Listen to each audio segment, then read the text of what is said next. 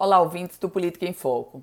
A gente falou hoje sobre mais uma operação, aliás, uma grande operação deflagrada pelo Ministério Público Estadual do Rio Grande do Norte.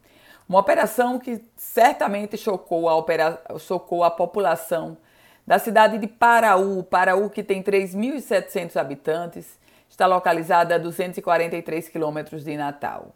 O Ministério Público deflagrou a Operação Sujeito Oculto e, pasmem, o centro de todas as investigações é o, prefe... é o marido da prefeita de Paraú, Antônio Vicente Eufrásio Peixoto, que, aliás, foi preso.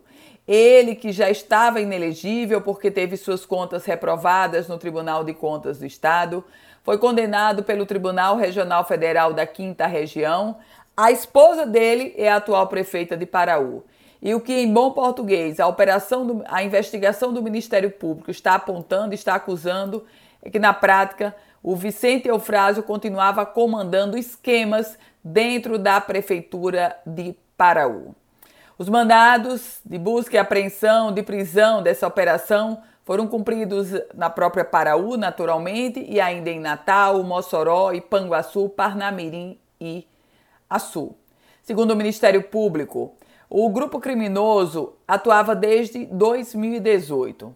Um exemplo que o Ministério Público citou durante as informações da Operação Sujeito Oculto é de que a licitação para aquisição de combustíveis lá em Paraú ela foi de 252 mil reais, mas de entre os anos de 2019 e 2021, na rubrica de, de gasto de combustível, a, prefe... a pequenina prefeitura de Paraú gastou quase 1 milhão e 300 mil reais. E tem um detalhe: essa operação sujeito oculto, as investigações estão só começando.